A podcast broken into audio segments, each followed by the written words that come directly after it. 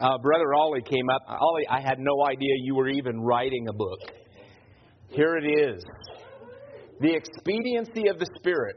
And trust me when I tell you, if anyone is, is an authority on how the Spirit of God works in our life, it's Ollie Kinster.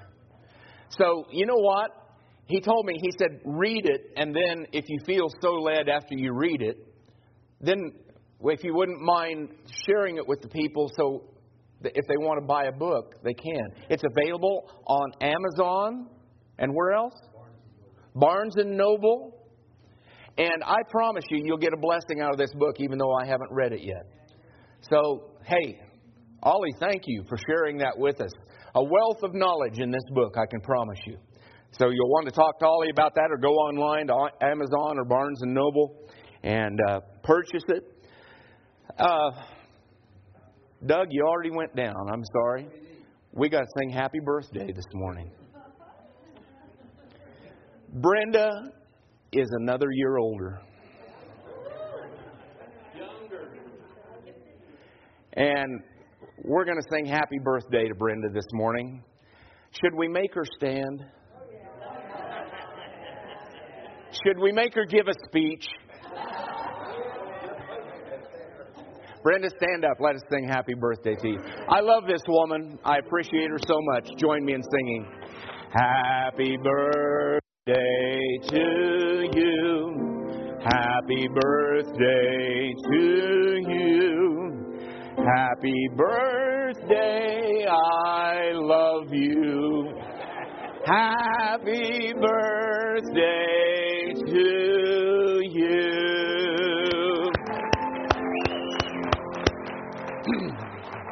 Celebrating her 39th birthday for the 24th time today.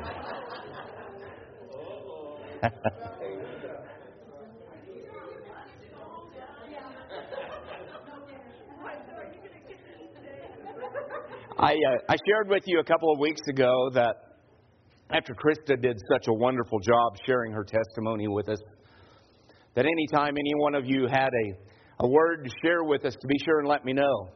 Esty, would you come and share with us what the Lord's laid upon your heart this morning? Please make sure this is on. Yeah, it is. Thank you. Thank you. Good morning, everyone.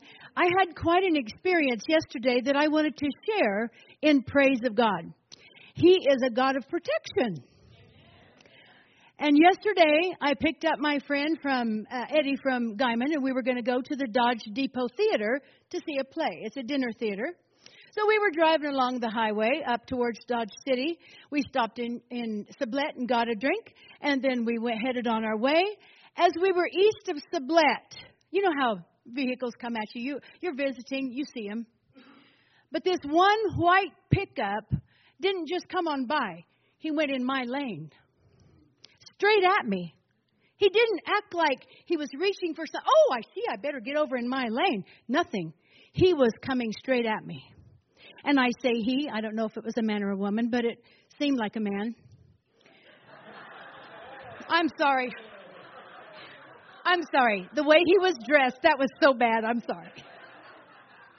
But anyway, um, and I started honking and asking him questions. What are you doing? I remember saying that. And he kept coming straight at me. And I thought, he's not moving over. Is he on something? Does he have a death wish? I don't I don't know what was going on with him, but he just kept coming at me. So I was honking and pulling over. I was ready to hit the ditch because he was not moving back over in his lane. And at the last moment, he swerved out inches from my bumper and swerved right back in. He almost hit the back of me. So today, I'm thankful to be here, and I am really thankful for God's protection. So let's give him a hand of praise.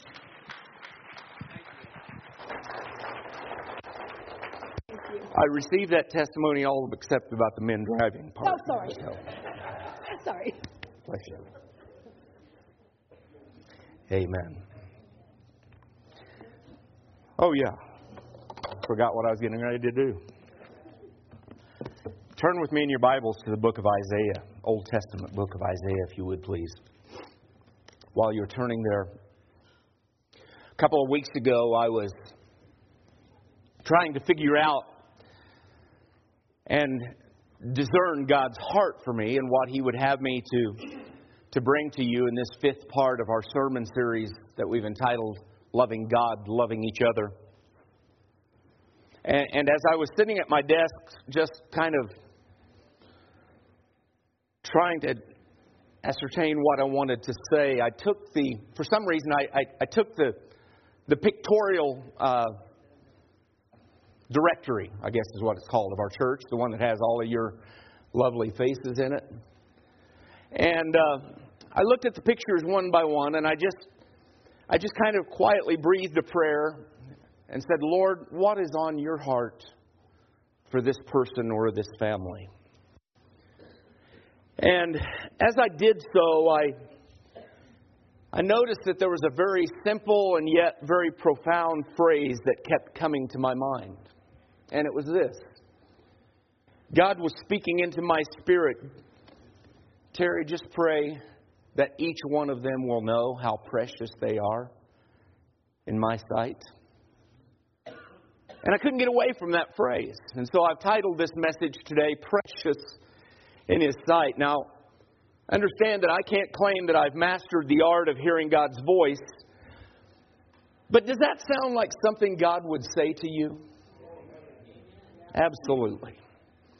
And, and I know that I know that God wants me to learn to look at each of you as, as being that, precious in His sight. Uh, you know, I guess I'm a creature of habit, but when that phrase kept coming into my heart and mind, I, I just started humming that old Sunday school tune. Red and yellow, black and white, they are precious in His sight. Jesus loves all the children of the world. It's such a simple song. Some, such a simple phrase, and yet, how many of us really understand fully how precious we are to God? As I was thinking about that, I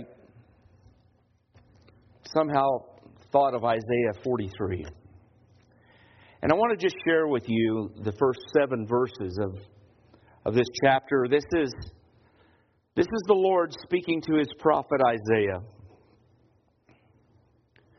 And he says, But now, thus says the Lord, He who created you, O Jacob, He who formed you, O Israel. Fear not, for I have redeemed you. I called you by name. You are mine. When you pass through the waters, I will be with you, and through the rivers, they shall not overwhelm you. When you walk through fire, you shall not be burned, and the flames shall not consume you. For I am the Lord your God, the Holy One of Israel, your Savior. I give Egypt as your ransom, Cush and Seba in exchange for you. Because you are precious in my eyes and honored, and I love you, I give men in return for you, peoples in exchange for your life. Fear not, for I am with you. I will bring your offspring from the east, and from the west I will gather you. I will say to the north, Give up, and to the south, Do not withhold. Bring my sons from afar and my daughters from the end of the earth. Everyone who is called by my name, whom I created for my glory, whom I formed and made. Lord Jesus, it's almost overwhelming to think that we're precious to you, that we are the prize of your, of your creation. It's, it's overwhelming, Lord, to think that with everything else that you have to manage on this planet, you pause to say how precious we are to you. And so, Lord, this morning as we as we bring this message, Lord, I, I just pray that every person in this room and every person who may listen to the podcast at some point down the road would just feel the arms of Jesus wrapped around them and holding them tight. God, I believe that there are people in this room this morning that need to know how much you love them. And Lord, those of us who know that, it's easy for us to somewhat take it for granted, but God, remind us again this morning how precious we are in your sight. In Jesus' name, amen. You know what I've figured out over the last nearly 64 years? That it's easy for us fallen human beings to, to start to feel like God is some distant, uncaring, unreasonably demanding God. Some of us may even feel that there have been times when God isn't there at all. But then I come to this scripture passage in Isaiah 43. And the prophet Isaiah here gives us a very different picture of God. And of course, it's, it's God speaking to the nation of Israel a long time ago, a, a time far away from here and now, but it shows us something about God's heart that we should experience. We're precious in His sight. So that brings me to this question Why is it? Why is it that God loves us so much? Well, verse 1 that we read from gives us several huge reasons. The first of which is that He loves us because He created us. Now, those here in the room this morning who, like myself, are parents and grandparents, we understand that once you bring a human being into the world, that your child is always going to be a part of you. That child is going to be someone who will always share some of your most essential traits. There's always going to be this, this connection that can never be broken with you and your child. And, and I remember uh, when our kids were little, um, a point in their lives when in all honesty, they weren't very useful to us. Now, now hang on, don't run away with that. I noticed that they smelled bad. The only time they needed us was to change their diapers. And their response, fortunately, we didn't have to deal with this because we had all girls, but for those who had boys, the response to you changing their diapers was to pee all over you.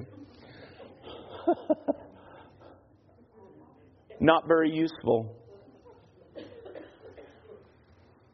Um, they'd wake us up in the middle of the night. If we ever wanted to have a night out away from them, we wound up taking them. And when we took them, we had to pack up all their stuff diapers, bottles, baby formula, stroller, enough toys to occupy them for the entirety of the time that they were with us. What a pain. but they were a part of us. And we loved them in spite of all of that. I'm not sure if I've ever said this publicly, but I used to think that parenting was something that you do for 20 years or so, and then your kids are grown up and your job's done. but is it ever really done? You're always going to be thinking about them. You're always going to be connected to them. You're always going to be vitally concerned about them, even to the point where, where there are times you begin to kind of miss loading all that stuff up that you used to do for them. Well, in similar fashion, I think that's kind of how God looks at us. Uh, there was a time when we were unlovely, a little bit stinky, when we required a lot of, of nurturing, a lot of tender care, a lot of babying. But He never got tired of it. He loves us. We've come from Him. We're His children. And And like it or not, God's always going to have this connection with us. Always. He loves us with a parent's love. Only He does a much better job than any of us human parents can do. And that verse said that He created us. But then maybe if you want to pin that thought down a little stronger, the thought is repeated with a slightly different spin when he says next, I formed you, O Jacob. Of course, he's speaking to Israel. See Jacob walking in, so that was particularly timely. God formed us. Can, can I just have some fun here for a moment? Uh, because I see so much care in that. God formed me just the way that He wanted me. Now, I'm, I'm trying to get into the mind of God when He's trying to form Terry Engler. And He looks in His parts department and He says, You know what I'm going to do with this one? I'm going to give him red hair. And I'm going to give him so many freckles that they'll all just meld into one. And then to top it off, I'm going to make him left handed, who throws right handed, who kicks left footed, and bats both ways. what was he thinking? it's like, really? And the Bible tells us over and over that God molded us that way. And you know what?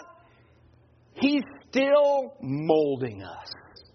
He's still shaping us. He's still bringing us into His image. And, and the way that He does that is the same way that we parents try to mold our kids. It's called discipline. Uh, I hope you've practiced that with your kids.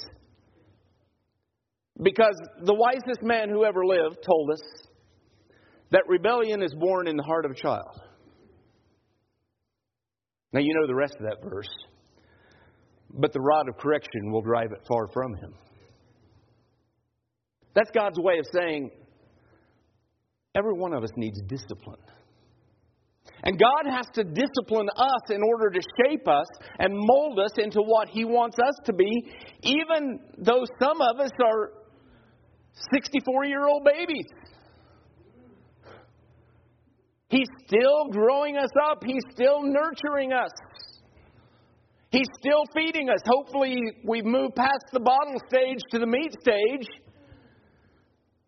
He knows exactly what we have need of, and He knows when we need it, and fortunately, He has it to give to us, whatever it is that we need. You know, there's a lot of people out there that think that God's job is just to give us lots of cool stuff. But the Bible tells us over and over and over how He brings tests and He brings adversity into our life. And He does that not to punish us or make our life worse, He does it to make us strong. I mentioned to the group on Wednesday night, I, one of the great songs ever written, as far as I'm concerned, was written by Andraé Crouch. Through it all, I've learned to trust in Jesus. Through it all, I've learned to trust in God. If I'd never had a problem, then I'd never know that God could solve them. What great words. He gives us these things as a means of disciplining us because we're precious to Him.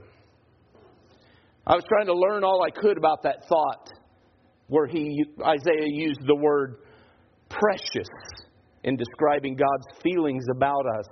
And so I did a word search of that Hebrew word that was translated as precious here and all, trying to find all the places where it was used in the Word of God. And I found that the word precious is used to describe costly stones, perhaps emeralds or rubies, things that are hard to get, but they're very beautiful to look at.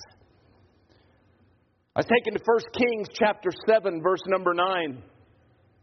And there the word is used to describe massive stones that were, were placed in the temple of God when, when Solomon made his, his great temple. And it says there that they were costly stones, cut according to measure, sawed with saws back and front.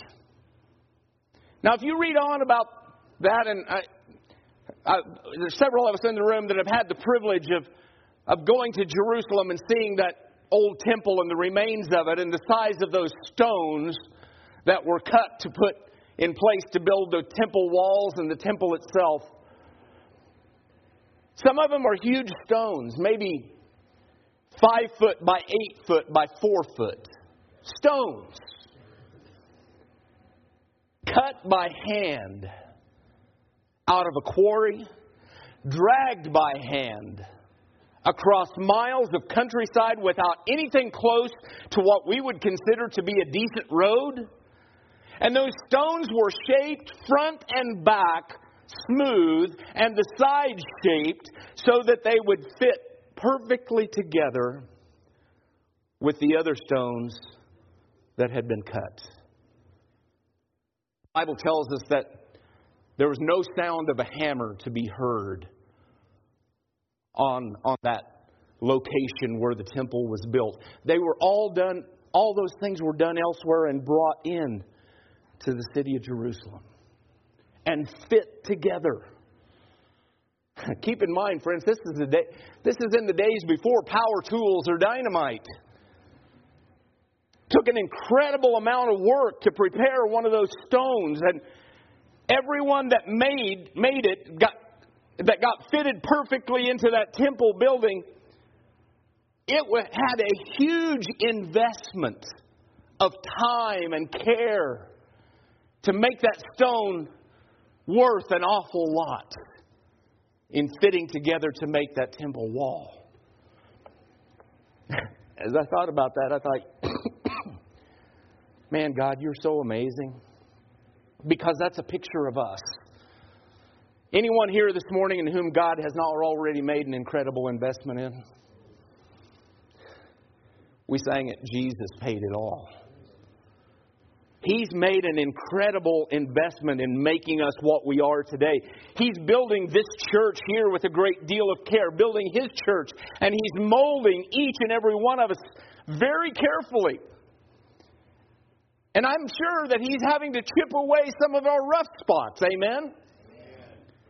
He's having to chip some of those rough spots away, the parts that, that stick out and keep other stones from fitting closely together. What a great picture of the investment that He's made in us. And I don't want anybody to take this wrong, but that's a huge job, chipping away the rough spots. He's invested an awful lot in us, and that investment makes us even more precious to Him. Often, when He's chipping away at those rough spots and tests and adversities start to fly fast and furious, we can tell ourselves, well, God must be mad at me. God must be mad at me because why else would I be going through this? God must have abandoned me. No, friend. He's loving you. He's teaching you. He's molding us. We look back at the what seem to be the darkest times of our lives, and we look back at the lessons that we learned and, and the growth that we experienced during those times. And I don't know about you, but looking back, we wouldn't want it any other way because it was Him molding us. Those lessons were what He used to make us what He wants us to be. And time will show us that God's wisdom and His love are always available to us if we'll just accept it. That first verse goes on to say, Fear not, for I have redeemed you. Now, there's kind of an interesting word, a word that I don't think we appreciate all that it means. The word redeemed. Another reason God loves us is because He's redeemed us. Just let me shed some enlightenment about that concept of being redeemed. A couple of places in Scripture. And I'll use Isaiah 43 that we read from earlier as my first example. Those words that Isaiah penned in those first seven verses of Isaiah 43, those were not words that were addressed to these wonderful children of God who were hanging out in the temple all day long studying the Word and obeying it wholeheartedly. He's writing that. He's speaking that through Isaiah to a nation of Israel that had squandered the gifts that God had given them. They'd squandered the temple that Solomon had erected. It had been destroyed when Isaiah spoke these words. Things had gotten tough for those people, and their response to things getting tough was they turned their backs on God, making alliances with with pagan kings and, and worshiping and serving pagan gods. And as they set off in their own defiance of, of the God who created them and the God who was forming them, they were invaded. Their city, Jerusalem, completely destroyed and burned to the ground. And not only that, but most of the people of God were, were forced to migrate into exile some faraway land. You can read about that in the Old Testament in 2 Kings and 2 Chronicles.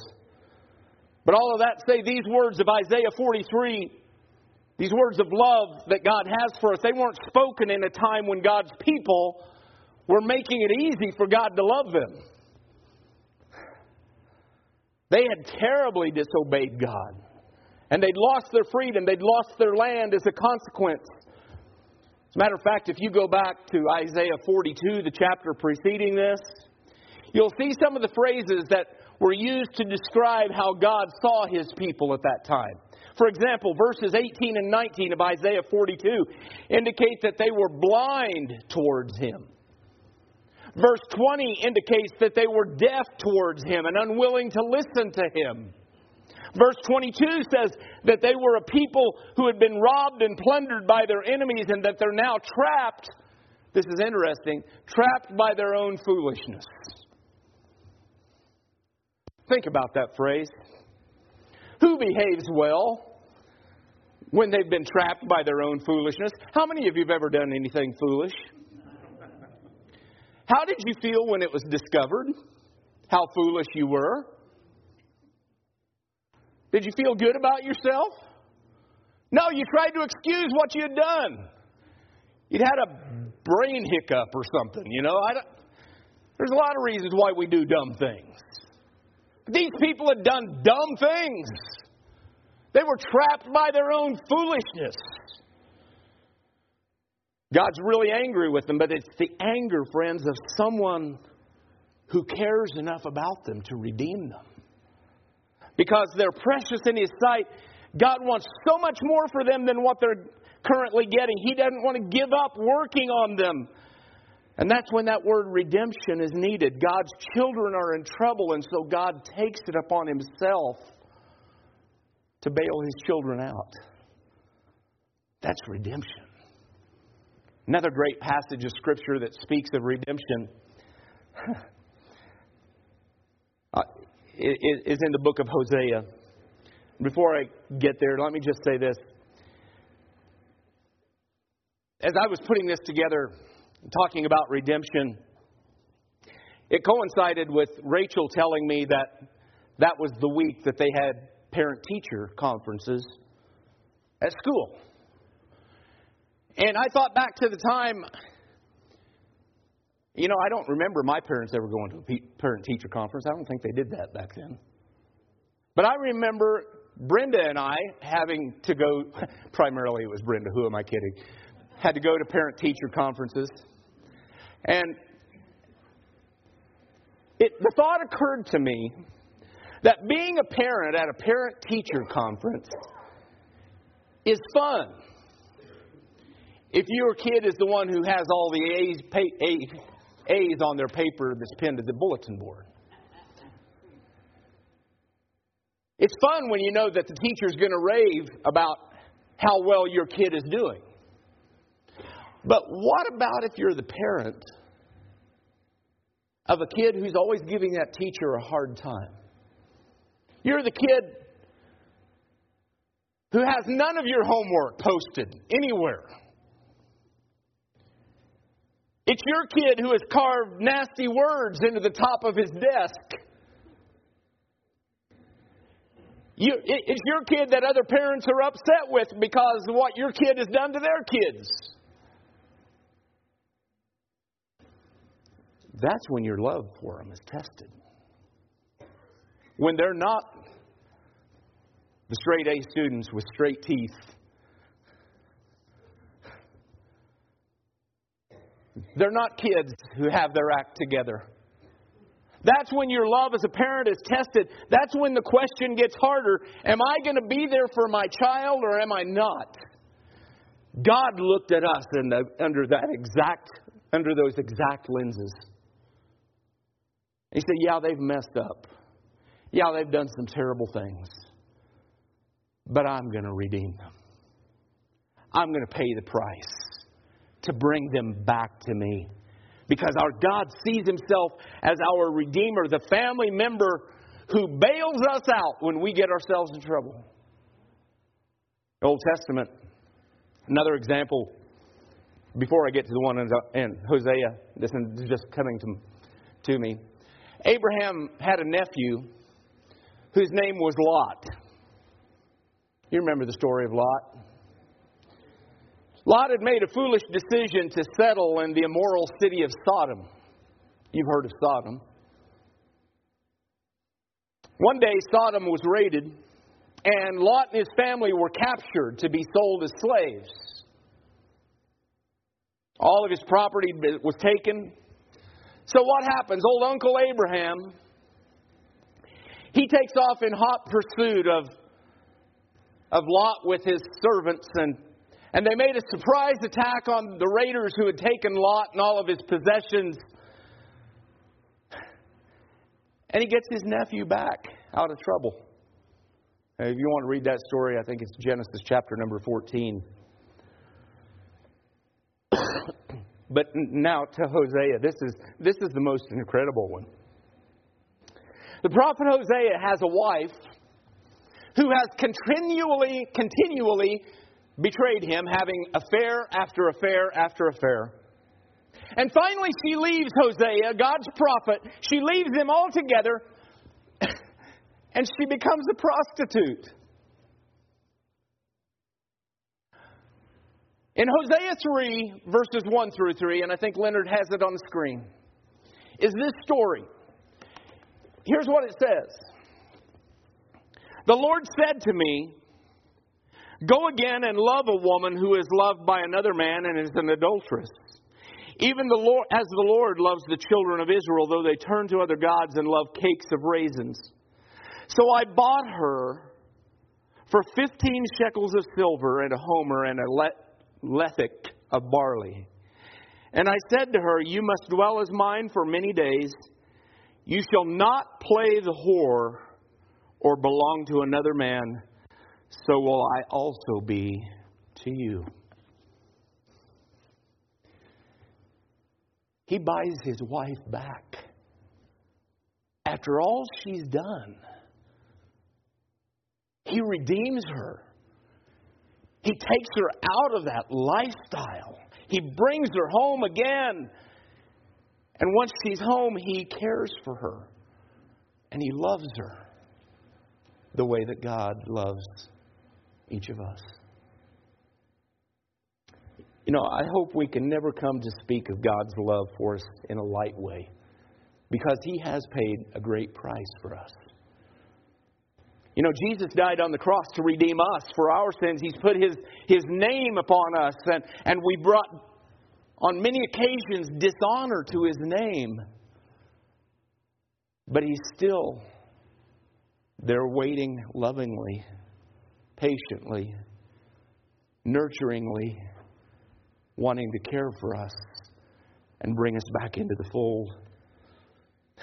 Many ways it could be said God's our parent, He's our teacher, He's our husband, He's our redeemer. He's invested so much in each and every one of us that we're precious to Him. Okay, I'm going to have to go get some Mountain Dew because some of you are fading fast. We have a whole room for, of it back there. And by the way, thank you, Gary, for going and getting all that product for us this past week. Some great stuff. We got enough macaroni and cheese to feed an army back there. And Mountain Dew. And that's going to be specifically designed for people who nod during my sermon. but here, here, here's your challenge.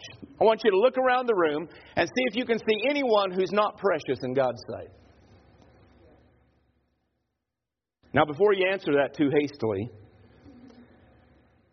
let me just say that probably all of us can find someone who still has some rough edges and tends to rub us the wrong way sometimes, right? I mean, we can be honest with each other. You don't have to say the right thing just because you're in church. We can all find someone whom we know or at least suspect still needs a lot of God's shaping before they're finished. So let me help you spot them. How many of you think you're precious in God's sight? Keep your hands up. Keep your hands up.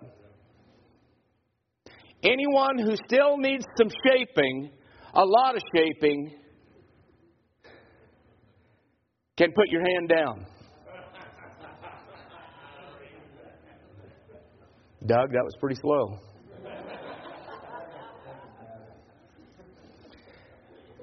Every one of us had our hands up when I asked if we need some shaping.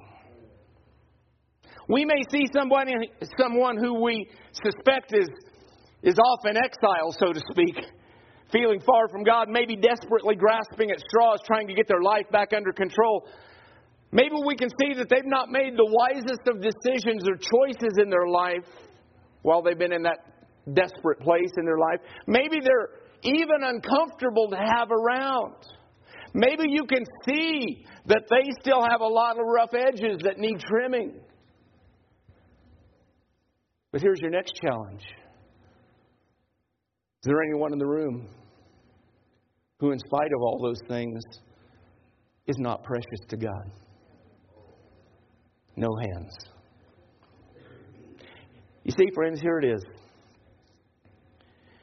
It's when all the stones come together out of the quarry and they're fitted close together that sometimes imperfections show up. And that's when final trimming can happen and the stones can become perfected. God loves us even when we're unlovely. He's so committed to us that He's going to keep on working on us, chipping away at our rough edges. Now, I want you to look at the person seated next to you and say this Aren't you just precious? There, don't you feel better now? Aren't you just precious? You still have some rough edges, but you're precious.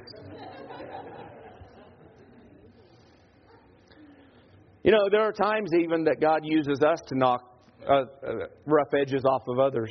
And sometimes that person who doesn't seem to fit in uh, uh, with us in our rocky perfection is just the person that will show you what work still needs to be done in you. Maybe the rough edges that you perceived was theirs that needed to be smoothed are in fact yours. So you need to allow God to work on them.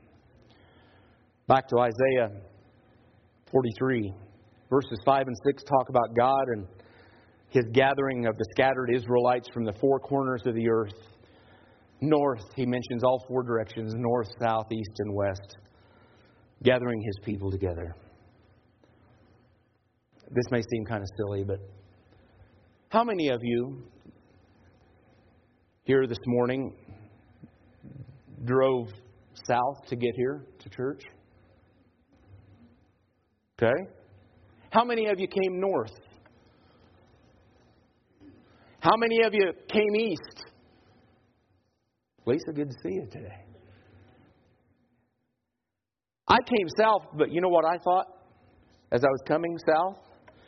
It's a whole lot further than it used to be.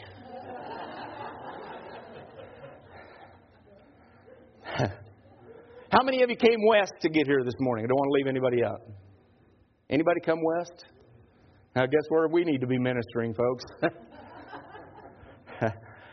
Here's the reason I ask that God is gathering stones from everywhere, and He's gathering to build something here.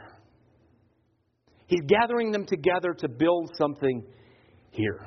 I don't know yet all of what it will look like, but every one of us has a place because every one of us is precious in His sight. You see, when God brings us stones close together, and when you bring things close together, they start to rub, right? That's when we can be tempted to push away. Say, I don't need that. I don't need it. I don't need that irritation. But what kind of building could God build if the stones used in the building refused to be shaped?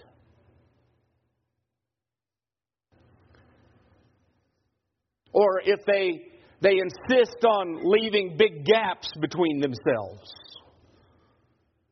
You suppose it would be a stable building? I doubt it. What if, what if some stone comes in fresh from the quarry and the rest of us see the rough edges that are still there and we say, Send that back, we don't want it? Nope. God brings us together so that we can see the spots that need His trimming. The closer we come to one another, the more we rub against each other, the more opportunity we have to grow and to be conformed into His image. Worship team, would you come? When you feel the rubbing start to happen, don't push away. You know why? Because we need each other. We need each other. You can't build a building and leave a key stone out of the wall of the building because it'll weaken the whole building. We need one another. We need to learn how God plans to fit us together. We need to learn to lovingly adapt our lives to one another. Here's a random suggestion. We need to learn how to talk things out when there's rough spots. We need to see each other as God sees us. You remember how God sees us? As being precious in His sight. Here's my challenge to you this morning in closing. What if every person that you come in contact with this week, whether it's at church or at Walmart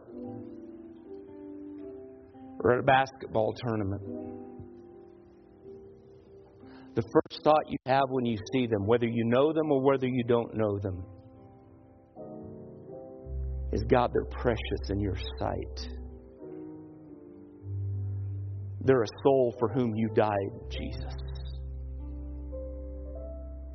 Lord, reveal your love to them.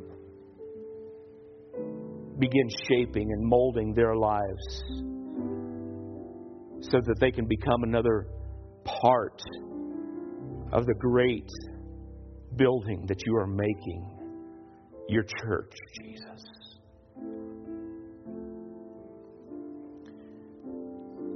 I, I really, really do ask that you do what I'm getting ready to ask you. I want your heads bowed, your eyes closed. I don't want anybody looking around.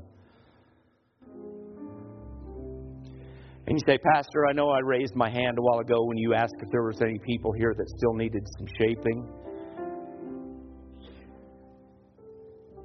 And, and please understand, my eyes are closed, my head's bowed. I'm not going to look around either. But I want you to just tell Jesus this morning if you're really aware that there's some rough edges in your life that keep you from fitting together as you ought to do with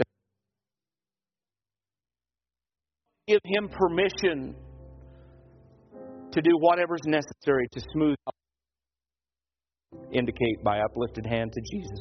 No one looking around. This is only you and Jesus. Lift him up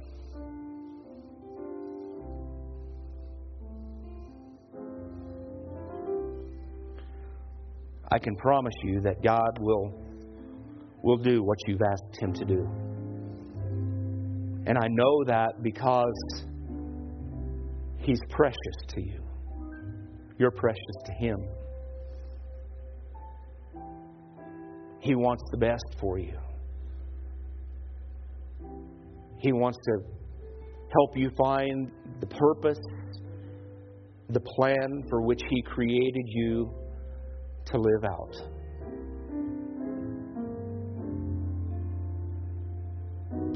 Lord Jesus, would you honor those who lifted their hands? And Lord, I'm trusting that there were raised hands. Would you help them with, us, with that? And in the process, God, don't let them become bitter what they're going through that smoothing process, God, is not a comfortable thing for any of us. And so it's easy for us to become resentful or bitter or angry at what we're having to go through in order for you to accomplish your purposes in us. And so, Jesus, this morning I'm asking that you not allow that to happen as they have indicated. They want you to smooth out their rough edges. But God, here's what I do want to see happen. I want them to feel your amazing, overwhelming love for them as they've never experienced it before. May they fully realize and appreciate the great price, the great investment that you have made into their lives. In Jesus' name. Amen. Would you stand with me, please? Jacob, lead us. I can hear the Savior say, Thy strength indeed is small. Child of weakness, watch and pray. Find in me thine all.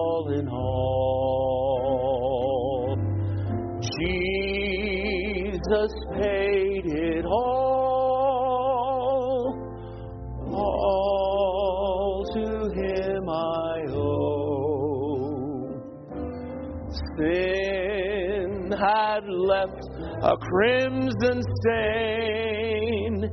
He washed it white as snow. Sing that chorus in the bridge again. Jesus paid it all. All to him I owe. Sin.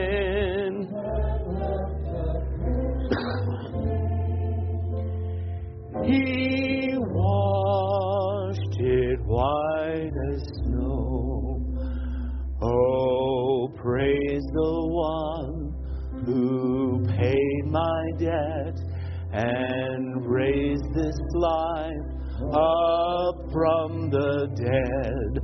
Oh, praise the one who paid my debt and raised this life up from the dead.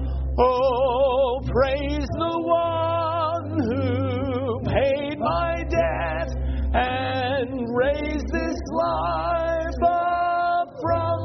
from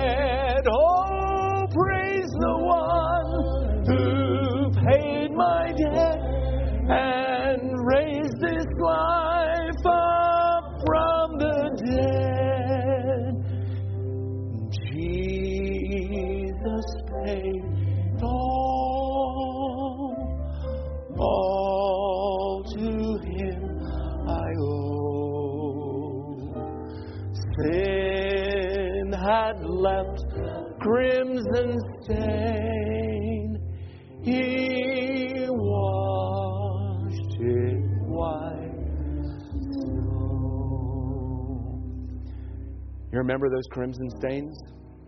I do. They were those rough edges I'm talking about. But one prayer